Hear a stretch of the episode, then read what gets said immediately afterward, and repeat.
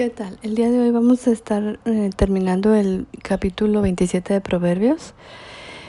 Y dice así, si al trigo lo machacas puedes quitarle la cáscara, pero al necio, aunque lo remuelas, no se le quita lo necio. Las riquezas no son eternas ni el dinero dura para siempre. Las cosechas se acaban y la hierba se seca. Por eso cuida bien tus rebaños. Tus ovejas te darán su lana, tus cabras te darán mucha leche y así podrán alimentarse tú y tu familia, hasta tus empleados. Además podrás vender tus cabras y con el dinero comprar un terreno. Pues aquí vemos que Dios nos habla acerca de planear, de ser diligentes, de cuidar nuestro trabajo. Si tú y yo cuidamos nuestra fuente de ingreso, eh, de ahí podemos, como dice Dios, eh, comer nosotros, dar trabajo a otros y aún eh, Él va a prosperar todo lo que nosotros hagamos.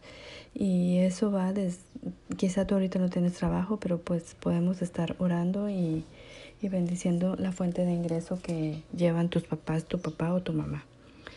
Pues te animo a que demos gracias por el trabajo que tienen tus padres y que Dios provea en abundancia para tu casa.